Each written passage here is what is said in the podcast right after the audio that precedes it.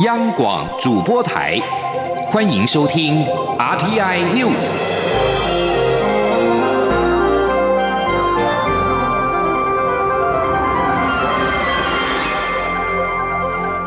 各位好，欢迎收听这节央广主播台提供给您的 RTI News，我是陈子华。蔡文总统在今天出席台北市美国商会二零二零年度会员大会。总统在致辞时，首先恭贺台北市美国商会正式更名为台湾美国商会，并且期盼台美能够签署双边贸易协定，进一步发挥双方的产业互补性，创造更多商机，让台美经济伙伴关系更上层楼。记者欧阳梦平的报道。蔡英文总统以英文致辞表示，这是他第二次以台湾的总统身份参加美国商会年度会员大会。他并透露，美国商会会长金奇伟在八月和他见面时，就分享了台北市美国商会正式更名为台湾美国商会的喜讯。他要对此表示祝贺。他说：“台湾美国商会这个名称，实质代表了在台会员。我很高兴今天和大家一起见证这项宣誓。”深信美国商会未来将持续在台美的经济伙伴关系发展上扮演重要关键的角色。总统也在致辞中指出，台湾防疫有成，并维持良好的经济成长。不但第三季的经济成长率稳居亚洲四小龙第一，台北市美国商会今年发布的商业景气调查以及台湾白皮书也赞扬台湾经济繁荣，更有近七成的会员对未来三年台湾的经济前景表示乐观。总统表示，包括奇异公司、Google、微软等都来台投资，台积电也将在美国亚利桑那州新建先进的晶圆。原厂，这些都是台美经贸密切交流的例证。他并指出，美国国务院次卿克拉克九月访台，和他畅谈台美经贸伙伴关系，也与我政府相关部会首长会晤，成果丰硕。未来透过台美经济繁荣伙伴对话这个新平台，也将可在供应链重组、技术、基础设施和能源等领域获得更多合作机会。另外，台美在九月签署了基础建设融资及市场建。立合作架构，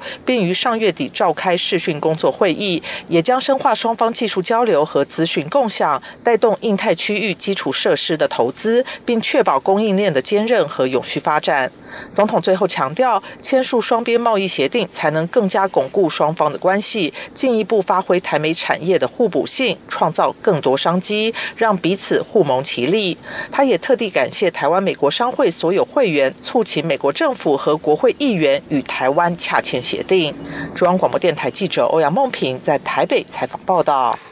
交通部运输研究所在今天盛大举办了卓越领航乘风起飞记者会，正式启动无人机创意应用竞赛以及无人机整合示范计划。交通部长李佳龙亲临致辞，希望透过这两项的活动，结合台湾在研发、生产、制造以及创新的优势和核心技术，打造无人机高科技产业国家队，迎接国际的无人载具 UAV 新蓝海。记者吴丽君的报道。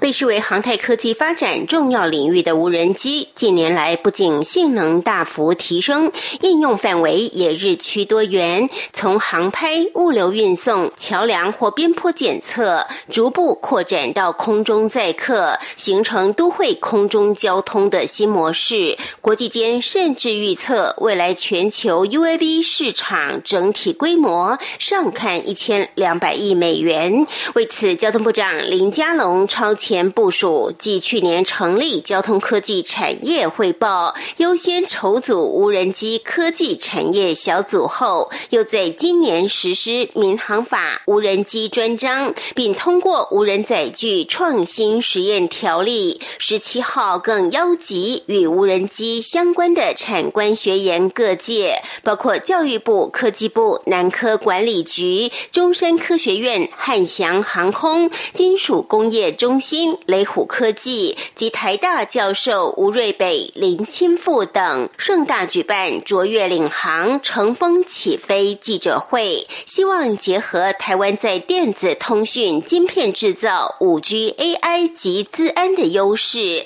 打造无人机高科技产业国家队，迎接 UAV 新蓝海。林佳龙说：“那无人机的发展，我是把它定位到我们台湾未来啊，跟国家品牌要结合的高科技产业国家队，而且去打世界杯。在这个过程里面，我相信无人机会是台湾的一个新蓝海。台湾会让全世界看见我们成为无人机大国。以后无人机是 MIT，因为现在全世界最重视治安，那中国生产的你会怕怕，所以台湾的无人机啊，这充满了无限的机会。记者会上也正式启动领航杯无人机创意应用竞赛，自即日起到十二月二十五号开放国内大专院校学生报名，提出无人机的创新设计构想，并与南科管理局的无人机黑客松竞赛合作串联。此外，还将于十一月二十四号办理无人机整合示范计划征件说明会，提供无人机产学研团队利用交通部所属的交通场域作为实地技术验证测试的机会。中央广播电台记者吴丽君在台台北采访报道。瑞士洛桑管理学院 （IMD） 在十二号发布了二零二零年 IMD 世界人才排名报告，在六十三个受评比国家当中，我国排名第二十名，跟去年持平；而在亚洲地区，我国排名是保持第三名，仅次于新加坡跟香港，优于韩国、日本以及中国大陆。记者杨文军的报道。瑞士洛桑管理学院 （IMD） 透过统计数据及企业问卷调查，分析六十三个国家的人才竞争力。最新的二零二零年 IMD 世界人才排名报告指出，我国排名第二十名，和去年持平。在亚洲地区，我国排名保持第三名，仅次于第九名的新加坡及第十四名的香港，优于第三十一名的韩国、第三十八名的日本及第四十名的中国大陆。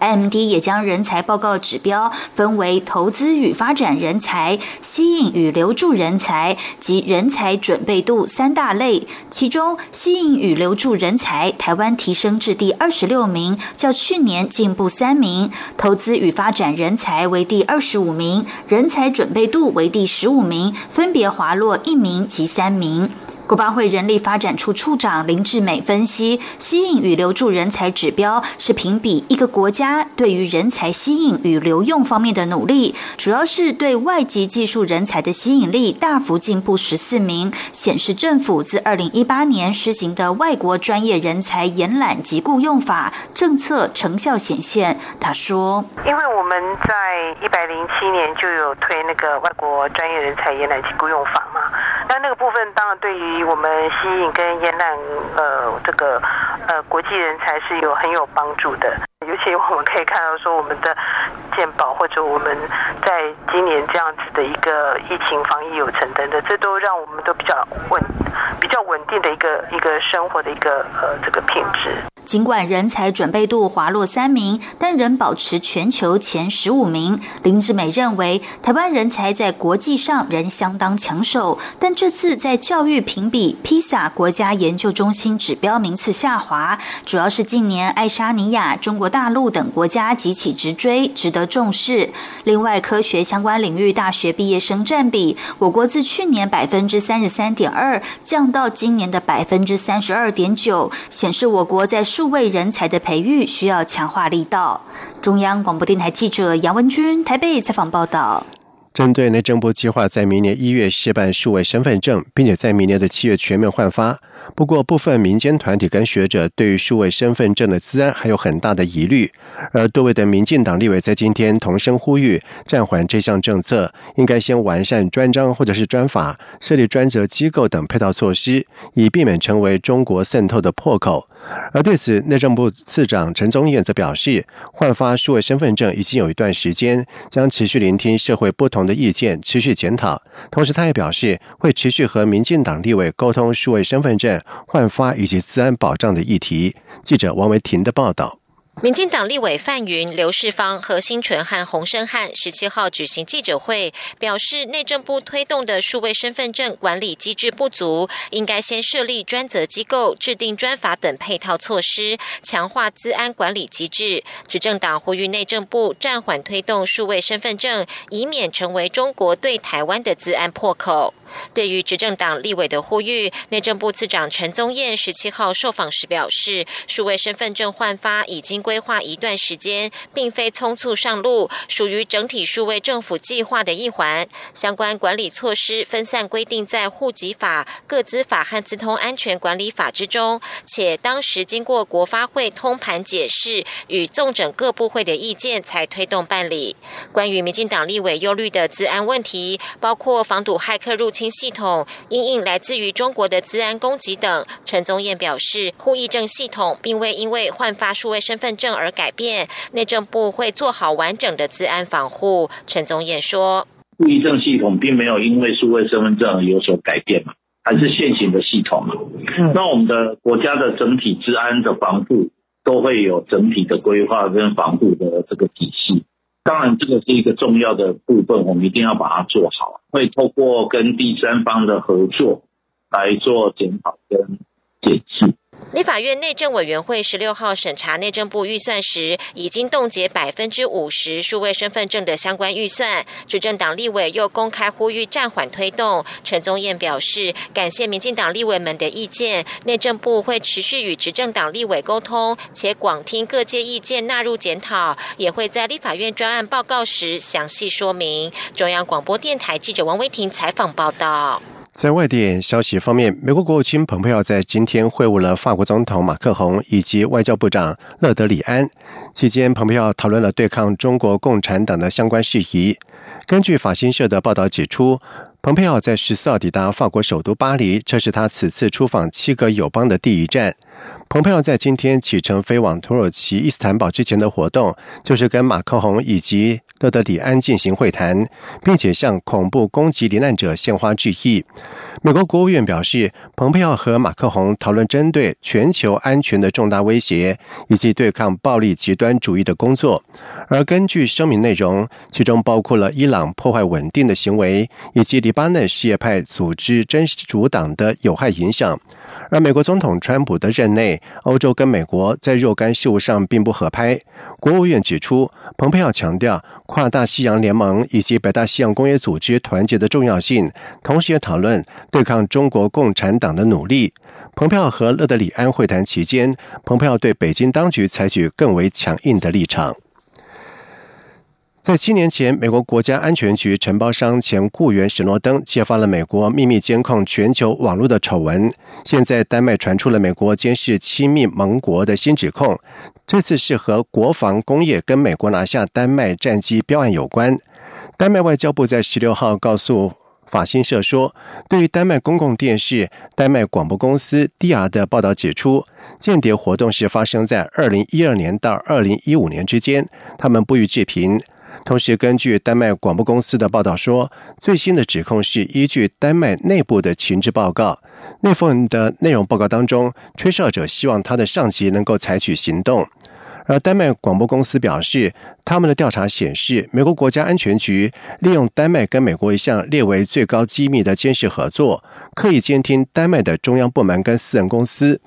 而丹麦广播公司的报道指出，大部分的间谍活动是针对丹麦的国防部，尤其要招标购买替换其老旧机队的新式战机。而丹麦广播公司报道表示，其他美国的盟国，像是德国、法国、挪威等国防部门，也是美国监视的目标。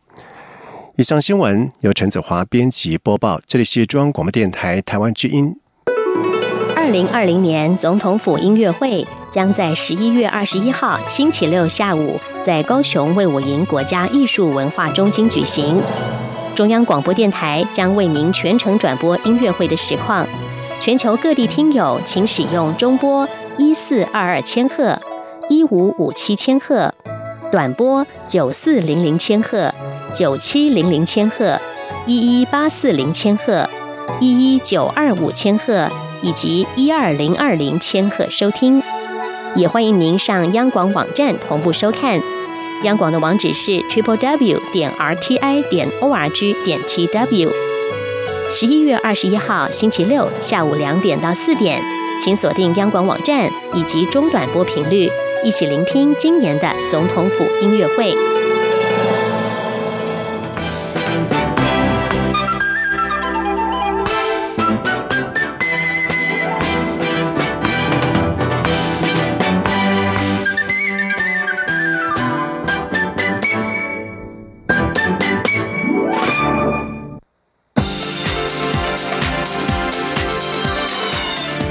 是中央广播电台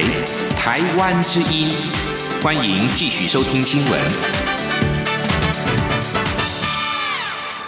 现在时间是晚上的七点十五分，欢迎继续收听新闻。首先是一则来自于编辑台的最新消息。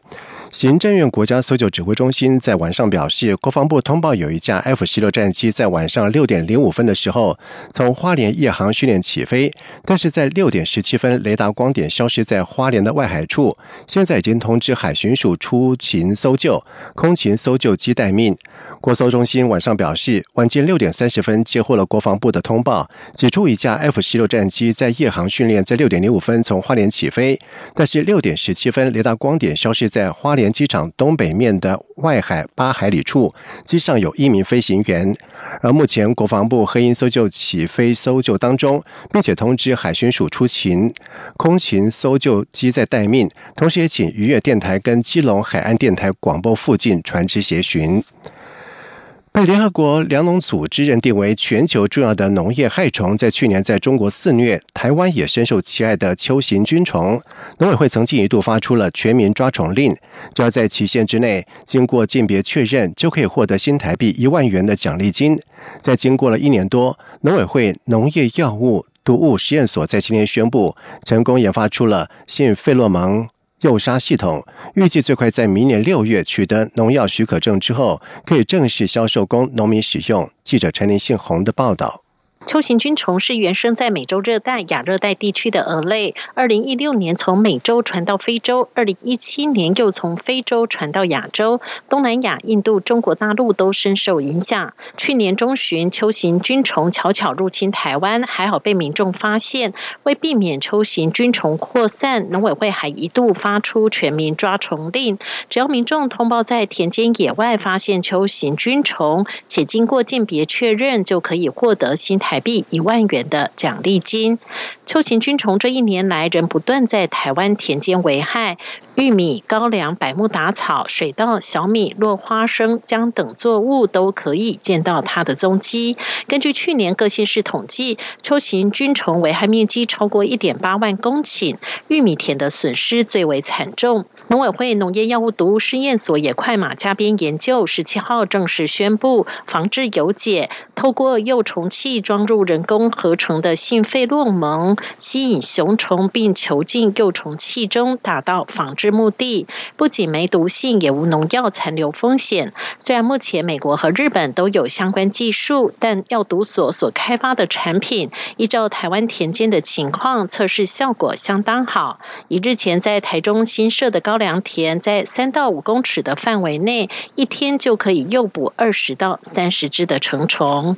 农委会农业药物毒物试验所助理研究员苏。于成说：“每日的产品基本上并没有。”我们并没有把每日的这个产品拿来做测试，因为我刚好提过，有可能每日的这个产品，因为他们适合当地的这个族群，所以到台湾来是不是真的有效？其实我们还要必须要做测试，所以就是说，不见得说每日的产品对我们来讲就有效。但是我们所里面所开发这个技术是完全是依照我们田台湾本土田里面的情形所配置出来的比例，而且测试出来的效果都是非常好。根据药毒所的田间试验，发现秋行菌虫目前在台湾世代重叠性不明显，建议此时应尽快朝大面积、多地点进行大量诱杀，以防堵并降低扩散速度与面积。药毒所将技术非专属授权给厂商，将进行商品化，预计在取得农业许可证后，明年可以提供农民使用。中央广播电台记者陈琳信鸿报道。看准线上虚拟展览将成为未来的趋势，外贸协会在今天发布了最新的 VR 虚拟展览解决方案，新增加了七百二十度实景设计拍摄，打造仿真的展览空间样貌，并且独创了企业跟买主专属的 VR 视讯洽谈间，直接观看三 D 虚拟展品做解说。外贸协会董事长黄志芳强调，随着疫苗逐渐的开发出来，明年的疫情应该不至于那么严峻，部分实体展有可能恢复，但是线上展览势必会成为常态。冒险也透过这次的方案，就是要协助台湾业者走完数位拓销的最后一里路。记者谢佳欣的报道。武汉肺炎 （COVID-19） 冲击全球实体展览，各国会展单位纷纷转进数位虚拟展览，贸协也不例外。外贸协会十七号再发布台湾经贸网新的虚拟展览解决方案，让会员虚拟展览再进化。冒协说明，除了今年稍早推出的三百六十度商品环物拍摄外，此次新增七百二十度实景拍摄，适合需要呈现空间感的厂商应用，协助客户深入了解产线或作业环境。厂商不但可依照产品的属性、企业风格自行设计虚拟摊位，还能以手机拍摄产品，自行上传或下架虚拟展品。且此次也独创买卖双方同步观看展品、互动解说的。专属 VR 视讯间，就连参观路线也可以克制化设计。冒险指出，今年透过数位展览突破疫情限制，商机虽无法百分之百比照实体展，但也已有一定的水准。例如，今年线上的越南台湾形象展就促成四千多万美元商机。冒险董事长黄志芳说：“我现在很难讲说能够恢复到几成。如果就今年的越南台湾形象展。”为例的话，今年两百多家厂商透过线上方式，能够争取到四千多万美元的商机。那这个几乎就是去年越南形象展实体展超过一半的商机了，所以效果是不错的。冒险表示，目前全球武汉肺炎疫苗已逐渐开发出来，评估明年疫情应不至于像今年那么严峻。若一切顺利，部分实体展览就有可能恢复。冒险除了全力为实体展做好准备以外，虚拟展览也会加速进行，因为虚拟展的成本相对较低，且没有展期限制。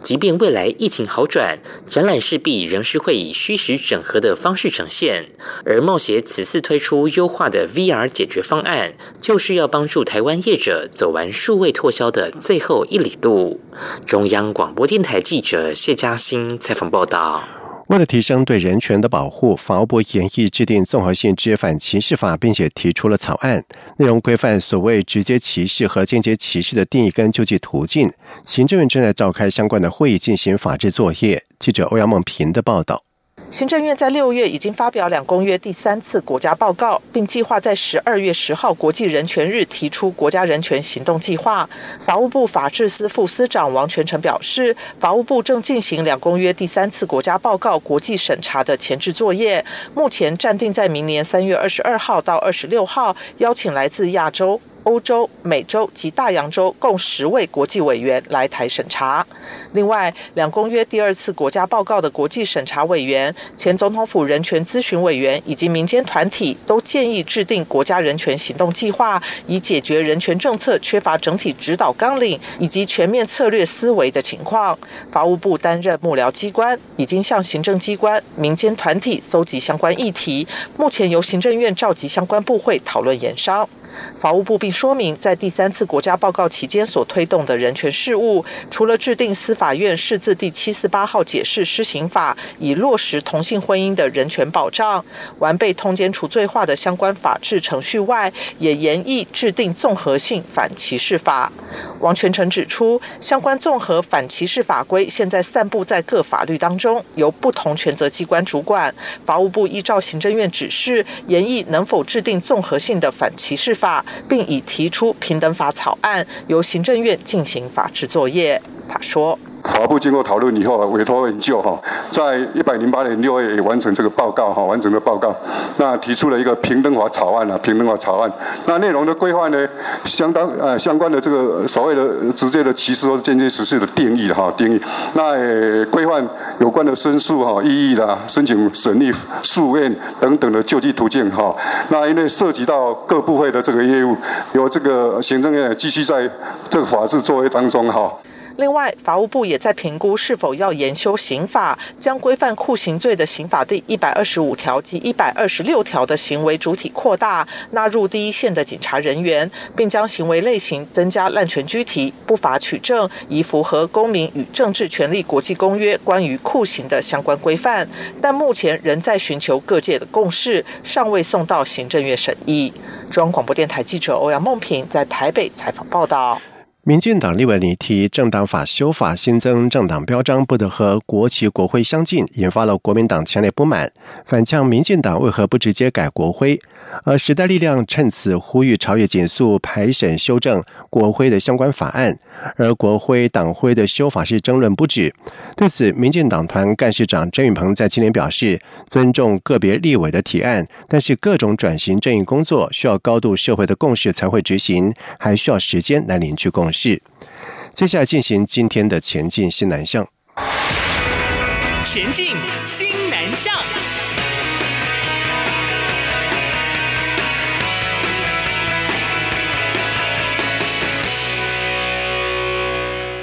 二零二零年台泰国际影展精选了台湾九部电影以及三部的短片单元，这个月在泰国六个城市联合放映。实体营业结束之后，紧接从十一月二十号开始，将展开为期三个礼拜的线上影展，电影迷不容错过。记者陈国维的报道。我要去告诉别人他们不知道的事情，给别人看他们看不到的东西。导演杨德昌在两千年出品的经典作品《一一》，这次透过台泰国际影展在泰国首映，售票系统上线不到五天，三个场次就完售，引爆话题。文化部表示，台泰国际影展迈入第三届，今年由文化部驻泰文化组、台湾纪录片海外推广计划、泰国纪录片俱乐部、孔庆府泰国文创设计中心以及多所泰国专业艺术电影机构共同办理，共有九部台湾电影和。三部短片单元分别在泰国曼谷、和爱、普吉、清迈、孔敬与宋卡等六地放映，共精选还有一些树、阿紫、河北、台北、狂飙一梦、打烊时刻、亲亲抱抱和地洞等片。从今天开始，我们每一个人每一天呢，都要轮流找一点时间来跟婆婆讲讲话，这样子她才可以早点醒过来。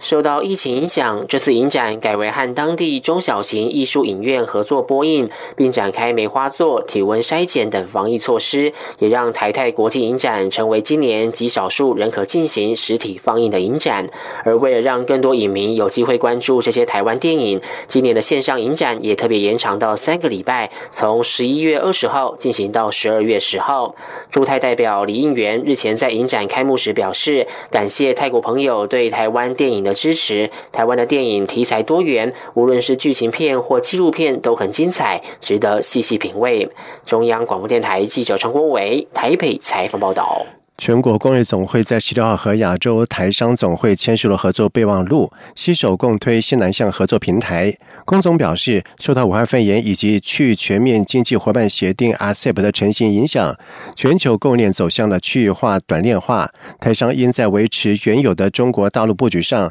加速融入新南向国家的供应链体系。工总表示，在经济部次长林全能等人的见证之下，工总理事长王文渊和亚洲台湾商会联合总。总会会长刘树天在十六号共同签署了 M O U。龚总表示，希望借此加强双方的交流合作，促进跟各国台商良性互动，拓展海外商机。同时，王文渊在会中表示，希望透过交流化解投资风险，增加全球布局的能量。刘树天则表示，这次签订 M O U，预计对于亚洲台商会的两万四千多家的台商有相当大的帮助。同时，龚总也指出，台湾若要维持全球供应链的地位，有必要针对全球产业链进行弹性的调整，在维持原有的中国大陆的布局上，加速融入新南向国家供应链的体系，以兼顾分散风险以及生产的效率。以上新闻由陈子华编辑播报，这里是中央广播电台台湾之音。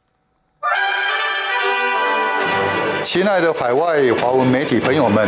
我是中华民国侨委员会委员长童振源。侨委会为鼓励海外华文媒体撰写有关台湾人在世界各地的努力与贡献，特别创设海外华文媒体报道大奖，规划平面、网络报道类、广播类两类各三个奖项。